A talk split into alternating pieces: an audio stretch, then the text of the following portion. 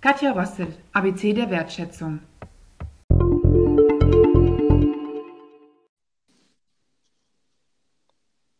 Herzlich willkommen, Katja Rossel, beim Feuilleton Scout Literatur Podcast. Ja, hallo, ich freue mich. Hallo, Barbara. Katja, wir sprechen heute zusammen, weil du ein Buch geschrieben hast, das ABC der Wertschätzung. Du selbst bist Diplompsychologin und arbeitest unter dem Motto Business from the Heart. Ähm, das bedeutet Leidenschaft, Lust und Begeisterung für das eigene Tun aus den Leuten herauszukitzeln. Richtig? Ja, ja, sehr richtig. Das ist ähm, eigentlich mein Hauptanliegen, dass wir ähm, auf der einen Seite kommunizieren von Mensch zu Mensch und wirklich ähm, ja herzlich miteinander umgehen, sehr freundschaftlich. Und das ist auch wichtig, finde ich, wenn man eigene Projekte startet, dass das was ist, was einem sehr am Herzen liegt. Da geht es ja dann auch gerade, wenn man mit anderen zu tun hat, um eben um auch Kommunikation, wie du sagtest, im Umgang miteinander und natürlich um die wertschätzende Kommunikation, äh, mit der du dich schon seit einigen Jahren beschäftigst. Wie bist du zu dem Thema gekommen? Na, ich glaube, da gibt es so zwei ähm, Ursprünge. Also das eine ist, äh, dass ich als Jugendliche äh, viel Sport gemacht habe, Leistungssport und der Umgang dort, der hat mich sehr geprägt. Das war immer ermutigend und inspirierend und äh, sehr freundschaftlich, aber auch sehr ähm, präzise, konkret. Äh, und also es wurde auch nicht um heißen Brei geredet, es wurde eigentlich immer nur über den Kopf gestreichelt, aber es war immer alles von Herzen. Äh, und das ist so die ähm, eine Richtung quasi, die mich da geprägt hat. Und das andere ist so meine ersten Erfahrungen nach dem Abitur, ähm, als ich eine Ausbildung gemacht habe in Berlin. Und der Umgang dort, der war sehr rüde und rau. Und das ähm, hat mich ziemlich schockiert. Und äh, hat mich im Grunde genommen auch dann dazu gebracht, Psychologie zu studieren, weil ich, weil ich dann neugierig geworden bin. Ist das immer so? Wie ticken Menschen? Was brauchen Menschen? Ja.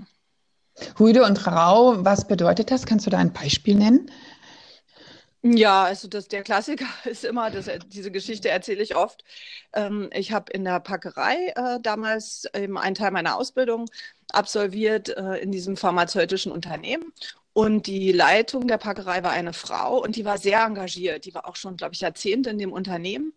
Und es gab diese ähm, Begebenheit, dass die Geschäftsführerin durch die Packerei gelaufen ist und die Leiterin der Packerei hat sich also an sie gewendet und hat eben gesagt, Mensch, Frau XY, ich habe eine total tolle Idee, die würde ich Ihnen gerne unterbreiten.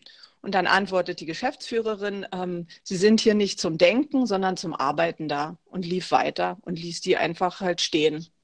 Mhm. Ja. Und das fand ich jetzt fast noch mehr als rüde. Das ähm, ja, ist eigentlich irgendwie fast wie so ein No-Go. Also die hat ja damit der Mitarbeiterin im Grunde genommen alle sämtliche vorhandenen Lichter ausgelöscht und sämtliche ja, Motivation eigentlich genommen, sich irgendwie einzubringen. Und das fand ich schon heftig äh, damals. Und kürzlich habe ich mit jemandem gesprochen und das ist diese Begebenheit, die ich eben geschildert habe, ist äh, 30 Jahre her. Und kürzlich hat mir jemand gesagt, er hatte genau das gleiche Erlebnis vor drei Jahren. Also. Ja, ja, ich kann das bestätigen. Ich hatte das Erlebnis vor ungefähr sieben Jahren und eine Kollegin von mir vor ungefähr fünf Jahren. Also ich glaube, es ist immer noch eine, eine ziemlich weit verbreitete Untugend, sich so zu verhalten. Ähm, ja. Für dich war das dann ja auch Ansporn, wie du sagtest, Psychologie zu studieren und dann in die Selbstständigkeit zu gehen. Ähm, seit wie vielen Jahren coachst du nun schon und vor allem auch auf diesem Feld? Seit ungefähr ähm, 15 Jahren. Ja, kommt so ungefähr hin. Pi mal Daumen, sage ich jetzt mal. Und ähm, ja, und auch unterschiedliche Schwerpunkte. Das hat sich eigentlich über die Zeit herauskristallisiert, dass mir Wertschätzung am Herzen liegt. Und ähm, obwohl jetzt wir ja beide gerade gemerkt haben, es gibt dieses Thema immer noch, ne? also dass es eben nicht immer wertschätzend ist, würde ich aber insgesamt sagen, dass sich schon was verändert hat und dass mehr Interesse da ist als noch vor Jahrzehnten. Viel mehr Interesse. Ähm, hast du denn auch eine Wandlung oder mer gemerkt, beziehungsweise merkst du es in deiner Arbeit, ähm, was die Menschen interessiert in der Kommunikation und auch bei der Wertschätzung? Oder gibt es spezielle Probleme, die heute häufiger auftreten als früher oder andersherum? Also wofür sich die Menschen bewusst mehr interessieren, ist, dass sie ihr, ihre Lebenszeit auch genießen wollen Und da ist die Wertschätzung ein wichtiger Bestandteil davon, weil wenn der Umgang freundlich ist miteinander und eher eben motivierend und, und positiv, dann ist sozusagen das allgemeine Wohlbefinden auch größer. Und den Menschen ist es, äh, habe ich den Eindruck, wichtiger, ähm, als es noch vor Jahrzehnten war. Du hast jetzt deine Erfahrungen äh, in einem Büchlein zusammengefasst, äh, das ABC der Wertschätzung. Ähm, es ist, ich habe es gelesen, es ist überschaubar. Also man muss jetzt nicht erwarten, da eine, eine Abhandlung und eine schwer, schweres, ja, schwere wissenschaftliche Abhandlung zu lesen, wie man jetzt Wertschätzung kommuniziert und wie man sich komplett äh, verändern muss, sondern äh, du hast es in 26 kleine Kapitelchen gefasst von A bis Z. Ähm, mhm. Ist es eher eine Quintessenz deiner Erfahrungen oder so ein SOS-Buch für die Selbsthilfe? Ich würde sagen letzteres. Also mir ist wichtig, dass es pragmatisch ist und dass man äh, eine Grundidee bekommt, was man machen könnte und dass man sich ähm, ja wie Handlungsanleitung für jeden Tag rauspicken kann und und es dann ähm, verfolgt oder mal einfach die Aufmerksamkeit auf äh, was Bestimmtes vielleicht für den Tag oder die Woche lenkt und ich höre von vielen, dass die dieses Buch also aktiv immer dabei haben, so in der Handtasche oder im Rucksack und immer wieder mal ähm, sich was raussuchen und, und so sich wie fokussieren auf das, wo sie sagen, okay, heute kümmere ich mich mal nur um, wie funktioniert es eigentlich nochmal mit dem Nachgeben. Mhm. Ja, eine Frage, ein Beispiel. Hättest du da was, äh, worauf sich, also worauf man sich einstellen kann, wenn man dein Büchlein in die Hand nimmt? Was ist da, was hast du zusammengetragen? Ja, also das sind, äh, ich würde sagen, eben so kleine Empfehlungen und auch Anekdoten, also die Kunden mir erzählt haben, was sie erlebt haben. Und, und das sind eher, ähm, wie darf ich sagen, ich würde sagen, so kleine Tipps, also dass man zum Beispiel, anstatt eben immer Ja, aber zu sagen, dass man einfach mal sagt, ja, genau und. Und das hört sich jetzt irgendwie ein bisschen vielleicht auch läppisch an und man denkt, naja, hat das solche Auswirkungen? Äh, mir berichten Leute, dass es eben große Auswirkungen hat, dass man, wenn man eben mal nicht seinen Standpunkt immer wieder erwähnt und auch äh, darauf beharrt, damit es der andere nur auch endlich mal kapiert, äh, dass es große ähm, Auswirkungen haben kann. Ja, oder ähm, dass wenn man mal wirklich hinguckt, was den anderen wirklich bewegt, also beobachten ist eines der wichtigsten Werkzeuge, wenn es um die Wertschätzung geht. Und eben im Grunde genommen mal nichts tun, sondern äh, den anderen, äh, ja, manche nennen es vielleicht auch aufmerksames Zuhören, aber es ist noch mehr. Es ist nicht nur, dass ich zuhöre, sondern dass ich wirklich hinschaue, wann ähm, ist jemand äh, interessiert und bewegt von etwas, wann ist er, erzählt er was und das ist wie auswendig gelernt. Ähm, und man erzählt einfach, weil alle es erzählen und plappert so vor sich hin. Und man kriegt viel mehr mit und Menschen fühlen sich dadurch auch mehr gesehen. Ähm, ja, und allein das ähm, sorgt dafür, dass der andere sich nämlich ähm, wohler fühlt in seiner Haut. Also man kann, wenn man jetzt bei sich selbst mehr Achtsamkeit und Wertschätzung üben möchte, ähm, dein Büchlein in die Hand nehmen. Ähm, was kann man noch tun? Wie sollte man selbst vorgehen? Reicht so dann ein Büchlein oder kann man noch andere Dinge tun? Mm, das kommt halt darauf an, wirklich, wie, wie tief man gern einsteigen möchte. Ich glaube, wenn, ähm, wenn man das Büchlein liest und wirklich sich da vornimmt, ähm, was ich jede Woche sich einem Thema zu widmen, dann kommt man schon ganz schön weit. Und im Grunde genommen geht es ja darum, so Gewohnheiten zu verändern. Also mir sind jetzt noch nicht Leute begegnet, die bewusst eben ähm, ätzend sein wollen zu anderen, sondern die meisten wollen eigentlich schon wohlwollend und freundlich ankommen. Ähm, ja, und man kommt mit dem Buch schon ziemlich weit. Und wenn man sagt, ich möchte einfach auch nochmal eine Rückmeldung bekommen, wie ich denn rüberkomme, dann ist schon so ein Eins zu eins ähm, Coaching schon sinnvoll. Nicht das ähm, funktioniert dann gut. Ja, das machst du auch, bietest du auch an, persönliches Coaching und Workshops.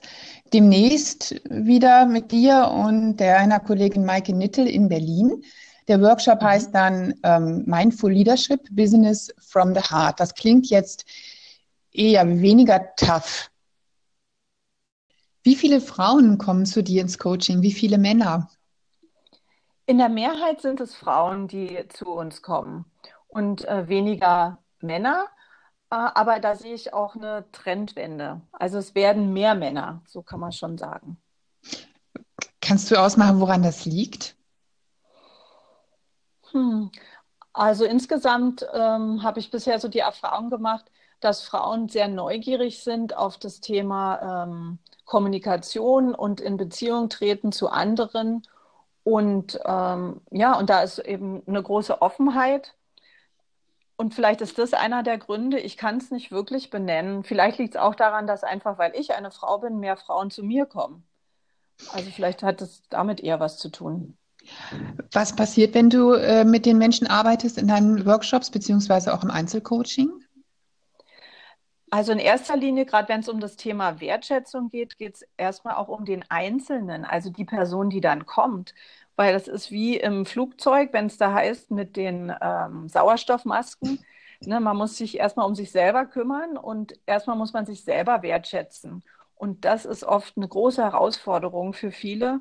Und ehe wir das quasi, ähm, ja, oder wenn wir das dann abgearbeitet haben, dann geht es dahin, dass Werkzeuge vermittelt werden, also so Kommunikationswerkzeuge, dass die ausprobiert werden, auch in ähm, Rollenspielen und probiert wird, wie komme ich eigentlich rüber.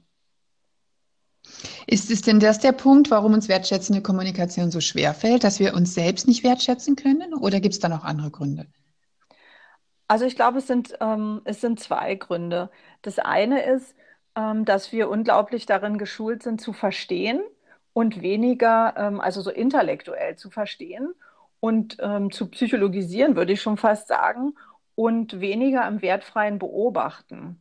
Und die wertschätzende Kommunikation, da ist wirklich ein Schwerpunkt im wertfrei wahrnehmen und mitbekommen, wo steht der andere eigentlich gerade. Ähm, und weniger darum, ich muss den anderen verstehen in aller Tiefe, so, ja. Und das ist, glaube ich, einer der Gründe. Und das andere ist, dass wir, ähm, ja, dass es vielleicht auch eine dumme Angewohnheit ist, sich ablenken zu lassen von all dem, was eben nicht funktioniert, nicht klappt, was der andere nicht richtig macht, was er wieder falsch gemacht hat und so weiter. Was meinst du, wie viel Arbeit liegt da noch vor uns?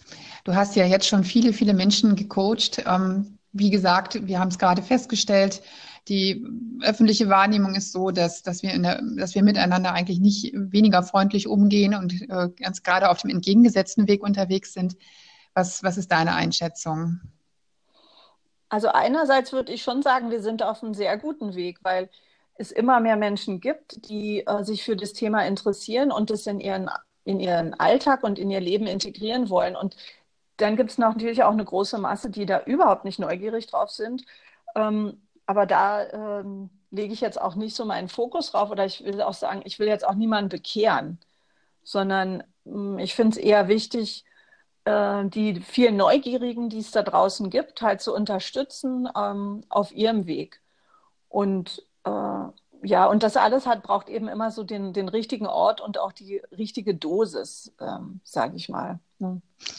Wer jetzt neugierig geworden ist und mal so in kleinen Schritten anfangen möchte, der kann dein Buch auch lesen, natürlich.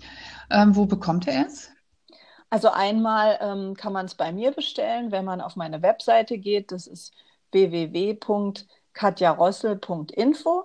Dort kann man sie dann, äh, kann man das Buch bestellen auf Englisch und auf Deutsch. Und ähm, dann gibt es auch die Bücher bei Amazon als E-Book und als Printversion. Und wer dann noch Lust hat, der kann sich mit dir in Kontakt setzen und mal schauen, ob er vielleicht nicht einen Workshop macht. Ähm, ich glaube, wir können mit diesem kleinen Beitrag heute ein bisschen was dazu tun, dass die Menschen ein wenig aufmerksamer werden und wer Lust hat, vielleicht die kleine Revolution von unten zu starten und einfach, ähm, ja, wie soll ich sagen, ähm, einfach hartnäckig, wertschätzend kommuniziert, vielleicht damit die Welt ein kleines bisschen besser macht. Was meinst du? Das klingt super. Revolution von unten, das gefällt mir. Die Wertschätzung kommt sozusagen ähm, ja, in kleinen, leisen Schritten, aber mit großer ähm, Power. Ganz herzlichen Dank, Katja, und auf bald. Wie schön, dass du heute bei uns warst. Danke dir, Barbara. Vielen Dank. Tschüss. Tschüss.